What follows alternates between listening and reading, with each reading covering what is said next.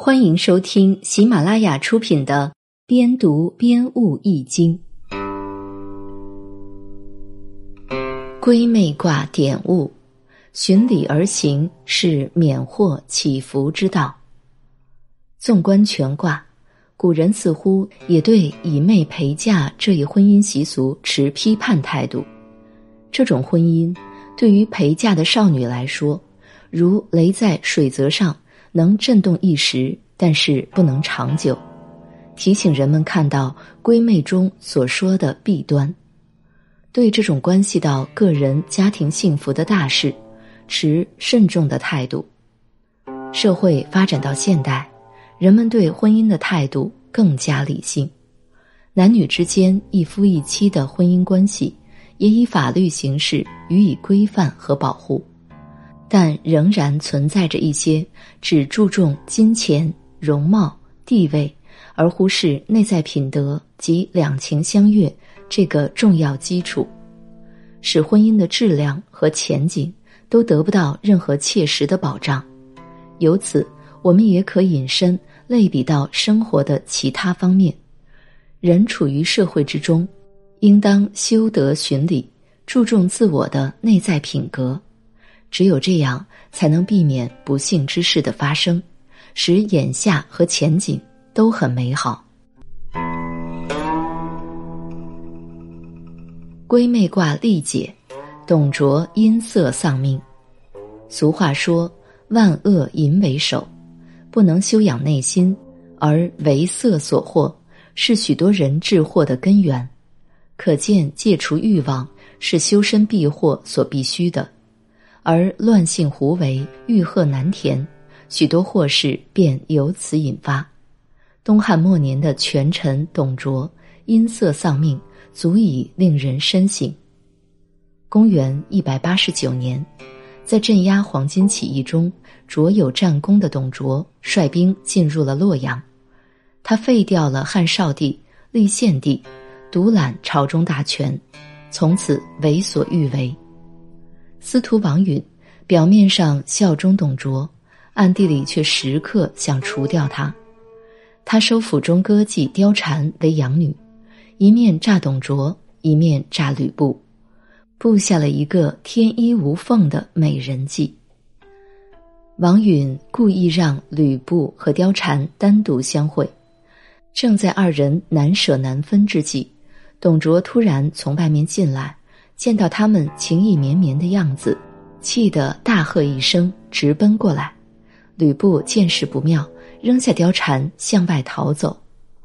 董卓站在府门，望着逃去的吕布，气得怒目横对。这时，董卓的谋士李儒来到门前，看到董卓怒气冲冲的样子，就问发生了什么事。董卓一言不发，回身进府，来到了书房。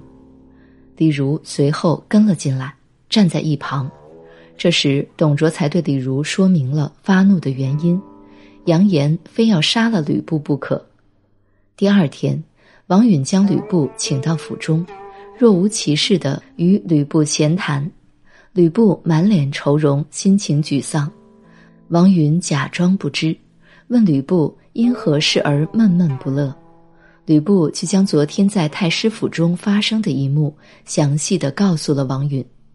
王允听后，故意气愤地说：“想不到董卓已经荒淫霸道到如此地步，连自己儿子的妻子都要强娶，这不但使我无脸见人，还是将军的侮辱啊！”吕布愤恨地说：“我真想杀了他，可又怕别人议论，终究我们有父子之名分啊。”王允说：“将军说的有道理，看来我们只好任人欺辱了。”王允的话听起来是在赞同吕布，实际上是火上浇油。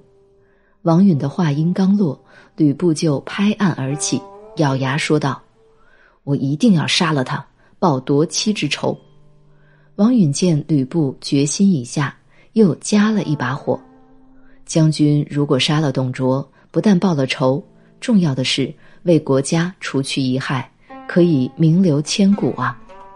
吕布伏地而拜，表示愿意听从王允的调遣。等待数日，行动的机会终于来了。皇帝大病初愈，准备临朝召见文武官员，众臣奉命进朝拜见。董卓由太师府乘车去未央宫，随身侍卫前呼后拥。董卓的马车行至中途，王允的心腹李肃向众人发出了行动的暗号，紧接着飞步上前，拔出佩剑向董卓刺去，却不料坚实的甲衣挡住了利剑。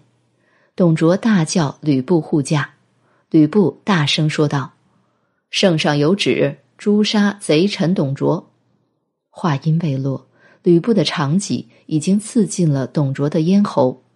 李肃上前一刀割下了董卓的头。董卓被诛，虽然根本原因是他专权暴虐、尽失人心，但最直接的原因却是他贪色纵欲。在很多时候，男女之间的关系是超越其本身的，而与政治。人伦、生活等诸多因素密切相关，因此保持端正、循礼而行是非常有必要的。